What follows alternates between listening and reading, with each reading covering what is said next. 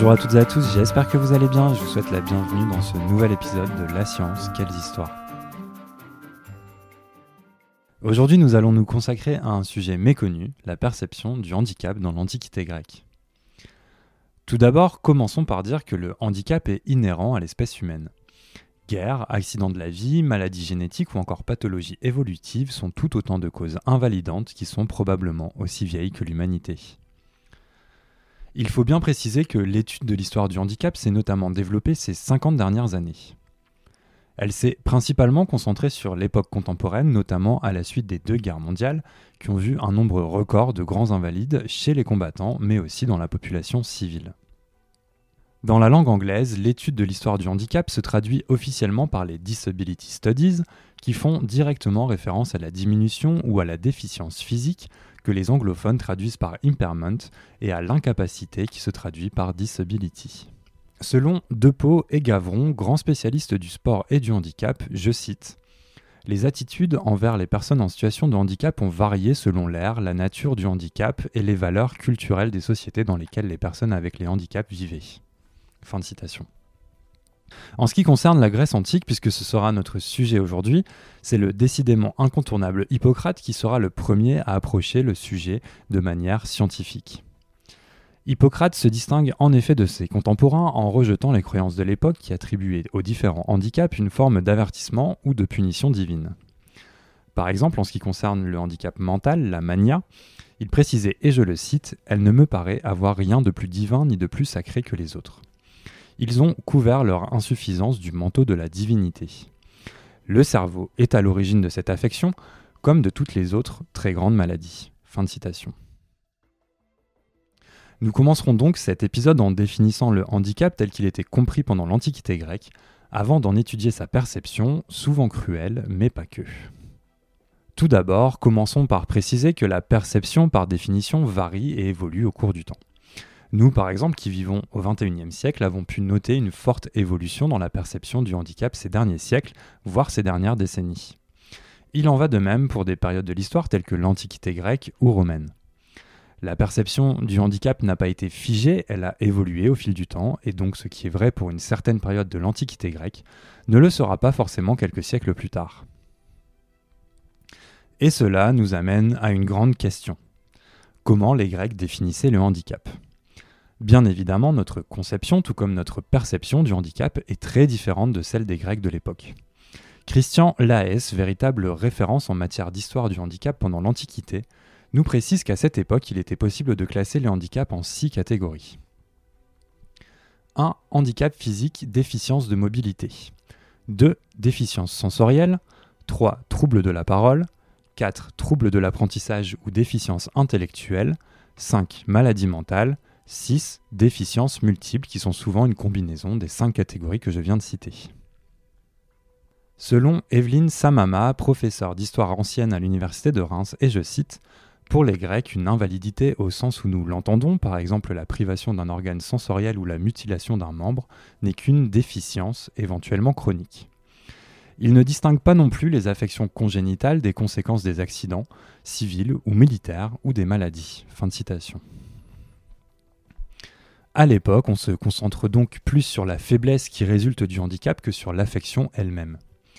Cela fait directement référence à une notion que nous retrouverons tout au long de ce podcast, il faut être utile à la société. Peu importe l'affection, ce sont ses conséquences qui définissent le statut social de la personne en situation de handicap, ou donc de déficience, dans la Grèce antique. Pour bien comprendre les mentalités dans la Grèce antique, il faut bien préciser que rarement dans l'histoire de l'espèce humaine, le culte du corps et de l'esprit fut autant mis en avant. Pour les Grecs, l'homme à la plastique et à l'intellect développé était un idéal à valoriser. Prenons par exemple la mythologie qui regorge de symboles de beauté associés à l'harmonie physique. Chez les dieux grecs, comment ne pas citer Apollon et Aphrodite, symboles de la beauté masculine et féminine? Arès, le dieu de la guerre, était quant à lui associé à la beauté froide, virile et à la plastique parfaite du combattant. La vision idéale du corps chez les Grecs est également pratique. Dans une société que l'on peut considérer comme guerrière, le corps musclé, souple et agile est avant tout un avantage pour la cité en temps de guerre.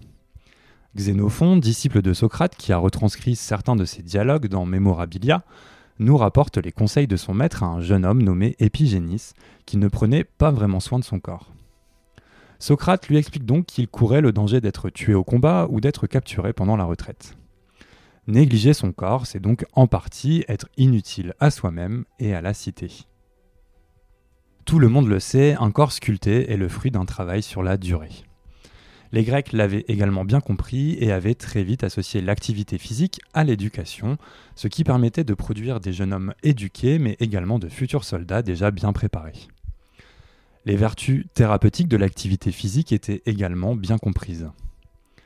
Dans un article intitulé Perception et attitudes concernant les personnes handicapées dans la Grèce antique, l'exercice physique comme moyen de prévention et de traitement des problèmes de santé, Vassilios Kaimakamis et plusieurs autres chercheurs nous précisent que, et je cite, de nombreux médecins célèbres et distingués recommandaient dans la Grèce antique une variété d'exercices de gymnastique pour traiter plusieurs maladies musculo-squelettiques. Fin de citation. L'activité physique permet donc de préparer les futurs combattants et également de prévenir des maladies ou les traiter. Dans ce monde antique, la compétition sportive est également une activité de premier plan qui permet dans certains cas de surpasser un handicap physique. Citons par exemple l'Égyptien Miss qui compensa son atrophie du bras par la pratique sportive et qui devint un lutteur renommé, ou encore Pyrrhon d'Elida qui pour combattre sa dystrophie contractée durant l'enfance se consacra à l'activité physique et plus particulièrement au pentathlon et parvint à remporter la compétition lors des célèbres Jeux olympiques. Pour Hippocrate, l'effort physique lié au maintien d'une bonne santé et d'une bonne forme physique concernait l'éducation physique, alors que l'utilisation de l'exercice à des fins thérapeutiques concernait la médecine. Dans le Timée, Platon fait référence à ce qu'il considère comme le type d'homme à valoriser. Au-delà de la beauté physique, il estime également que l'âme doit être au moins aussi belle. Si l'on constate un déséquilibre entre la beauté du corps et la beauté de l'âme, selon Platon, et je cite, le vivant dans son entier n'est pas beau. Encore une fois, l'on peut ici dénoter une certaine référence à la recherche d'un équilibre parfait qui se traduit également largement dans la théorie des humeurs. Pour Platon, la beauté de l'âme ne s'associe donc pas forcément qu'à l'intelligence, mais aussi aux valeurs morales.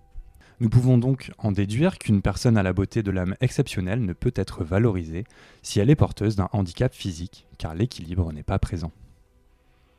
La mania, la maladie mentale, fut considérée de manière différente selon les auteurs. Platon, dans Phèdre, lui attribue par exemple une origine divine. Comme nous l'avons vu dans l'introduction, pour Hippocrate, il s'agissait d'une maladie dont l'origine venait du cerveau. Pour celui qui est considéré comme le père de la médecine, la maladie mentale ne trouve pas son origine dès la naissance ou ne s'explique pas par des raisons psychologiques ou sociales, mais plutôt par ce qui concerne le corps, à savoir les humeurs.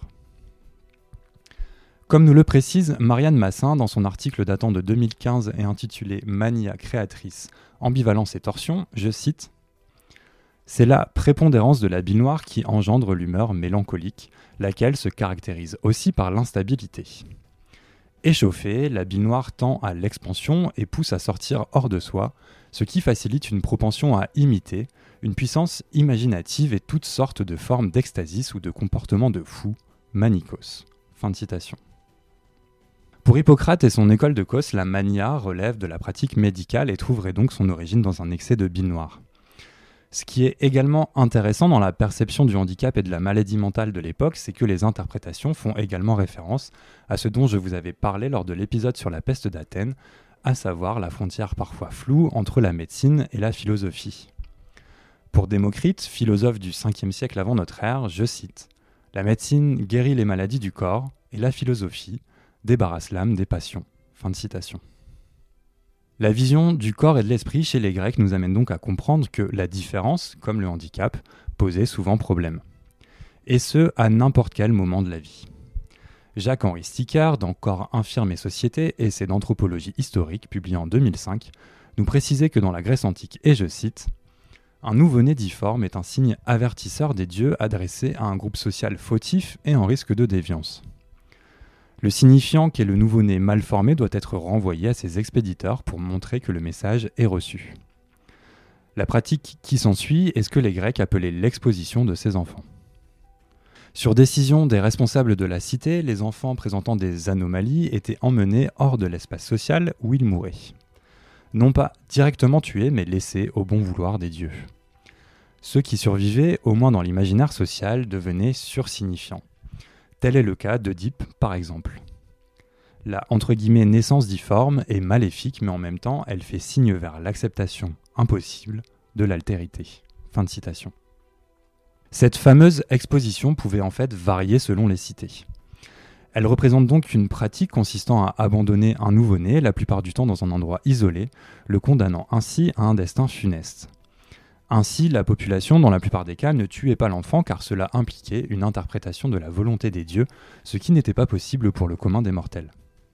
Même si Jacques-Henri Sticker nous précise donc que l'infanticide direct était loin d'être systématique, de nombreux textes antiques font état de cette pratique de manière généralisée, notamment à Sparte. Plutarque, dans la vie de Lycurgue, nous précise en effet que dans cette cité, la pratique de l'infanticide des enfants mal formés était la norme. Je cite. L'enfant n'était pas élevé au gré du père, mais il était emmené et transporté par celui-ci dans un lieu appelé lèche, où les chefs des tribus examinaient officiellement l'enfant, et s'il était bien construit et robuste, ils ordonnaient au père de l'élever et l'affecter à l'un des 9000 lots de terre. Mais s'il était mal né et difforme, ils l'envoyaient aux apothètes, un endroit en forme de gouffre au pied du mont Égette, convaincu que la vie de ceux que la nature n'avait pas bien équipés dès le départ pour la santé et la force n'était d'aucun avantage ni pour eux-mêmes ni pour l'État. Fin de citation. Alors, ce qui est sous-entendu dans ce texte, c'est qu'il ne faut garder que les enfants nés sans anomalie physique apparente. Il est possible en fait d'y voir une forme d'eugénisme avant l'heure. Pour rappel, l'eugénisme se définit comme une théorie cherchant à opérer une sélection sur les collectivités humaines à partir des lois de la génétique. Alors bien sûr, à l'époque on ne savait rien de la génétique, mais la fameuse priorisation de la survivance du plus apte sur laquelle se reposait l'eugénisme prend tout son sens ici. Cependant, pour être tout à fait juste avec les Spartiates, il apparaît également nécessaire de préciser que ces dernières années, les écrits de Plutarque sont remis en cause par certains historiens et archéologues. Ces derniers lui reprochent notamment de ne pas être contemporain des faits et un certain sentiment anti-spartiate. Des recherches archéologiques ont également permis d'en savoir plus sur ce qu'il s'était probablement passé au mont Égette. Certes, des squelettes y ont été retrouvés, ce qui prouve que des gens étaient bien jetés dans le gouffre, mais aucun des restes n'a pu être attribué à des nouveau-nés. La conclusion est que ces restes seraient ceux des ennemis, des traîtres ou des criminels de Sparte. Si vous voulez en savoir plus sur cette recherche, elle s'intitule Sparte antique, programme de recherche de la caverne de Kéadas. Il n'empêche que la vision de ce que l'on appelle alors le monstre nous donne une idée précise de la perception par les valides de ce que l'on peut qualifier de grave malformation à la naissance. Pour en revenir à l'eugénisme et à la perception du nouveau-né déformé, ajoutons que Platon recommandait également que, et je cite, le nombre maximum d'adultes supérieurs devrait s'accoupler avec d'autres de valeur égale, alors que le nombre d'adultes inférieurs, par exemple ceux qui sont trop vieux ou trop faibles, devrait être réduit au minimum. Fin de citation. Il précise ensuite sa pensée dans La République, où il explique que pour les parents dont les enfants sont, et je cite, nés déficients, ils en disposeront convenablement en secret afin que personne ne sache ce qu'ils sont devenus. De. De nombreux grands auteurs antiques nous ont laissé leur vision de leur cité idéale, une sorte d'utopie. Aristote à ce sujet aussi y alla de son commentaire. En imaginant sa fameuse cité idéale, il précisait que, et je cite, pour ce qui est d'exposer ou d'élever les enfants nés, qu'il y ait une loi selon laquelle aucun enfant déformé ne doit être élevé. Fin de citation. Le précepteur d'Alexandre le Grand apporta cependant une nuance à souligner, la question du rapport plus ou moins proche à la normalité. Ainsi, dans son traité de la génération des animaux, Aristote nous précise, et je cite, Ceux qui s'écartent légèrement de la nature vivent d'ordinaire, mais ceux qui s'en écartent davantage ne vivent pas. Fin de citation. Et c'est sur le traitement cruel des nouveau-nés mal formés que nous terminons notre premier épisode sur la perception du handicap dans la Grèce antique. L'histoire continue dans quelques semaines avec le pharmacos qui était en quelque sorte un bouc émissaire, le traitement des invalides de guerre et les premières lois et infrastructures mises en place pour les personnes en situation de handicap. Merci à toutes et à tous d'avoir écouté ce podcast de La Science, quelles histoires. Cet épisode, comme tous les autres de notre chaîne, a été écrit sans parti pris ni préjugé. Nous faisons en effet tous les efforts possibles pour vous apporter des textes clairs, précis et basés sur des sources fiables. N'hésitez pas à nous envoyer vos questions, évaluations et petites étoiles sur les différentes plateformes de podcast ainsi que sur notre site internet fondation-ipsen.org ou notre page Facebook Live Lab Fondation Ipsen. Merci à tous de votre soutien et je vous donne rendez-vous très bientôt.